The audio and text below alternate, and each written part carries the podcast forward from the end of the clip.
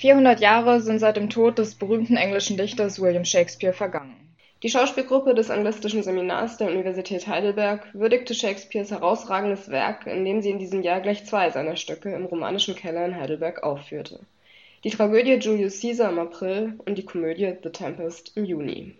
The Tempest, auf Deutsch Der Sturm, ist Shakespeares letztes Stück doch dies ist nicht der einzige Grund, weshalb sich Jonas Hock, Masterstudent am anglistischen Seminar und Regisseur von The Tempest, für genau dieses Stück entschieden hat äh, das Stück wurde offenbar 1613 bei der Hochzeit unseres Kurfürsten Friedrich V. in London aufgeführt. Und da ich mich sehr gerade für die ganze Geschichte in Heidelberg und mit Friedrich V. und seiner englischen Frau sehr interessiere, hat mich das angesprochen.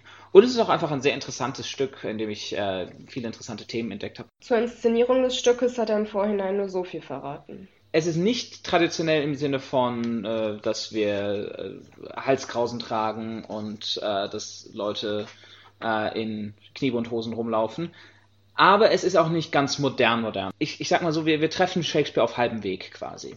Um das Stück für heutige Maßstäbe möglichst interessant zu gestalten, musste Jonas Hawke Shakespeares Originaltext von The Tempest stark verändern. Textbausteine mussten entweder gekürzt, umgestellt oder anderen Charakteren zugeordnet werden äh, bei einer Hochzeit kommen dann lauter Geister und führen ein Theaterstück auf und das Theaterstück ist nicht wirklich äh, lohnenswert für das Publikum in Heidelberg im 21. Jahrhundert, habe ich mir gedacht. Bei der Produktion von Julius Caesar unter Regie von Julia Klein war dies ähnlich.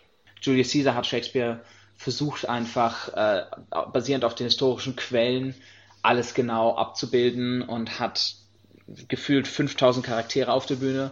Beim Tempest gibt es zwar auch einige Charaktere, aber ich habe zum Beispiel nur einen Charakter gestrichen und mit einem anderen zusammengelegt. Die Schauspielgruppe des Anglistischen Seminars der Universität Heidelberg wurde in den 1960er Jahren gegründet und ist somit eine der ältesten englischsprachigen Schauspielgruppen Deutschlands. Die von ihr produzierten Stücke werden seither in regelmäßigen Abständen im Theater im Romanischen Keller aufgeführt.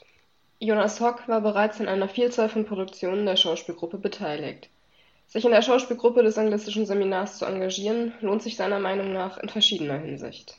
Einerseits ist es einfach eine Möglichkeit, Theater zu spielen. Andererseits ist es gerade für die Anglistik interessant, Theaterstücke auch auf eine andere Art noch kennenzulernen, statt sie nur zu lesen. Und man vergisst das Stück dann auch niemals. Das Stück hat man drin. Das kennt man.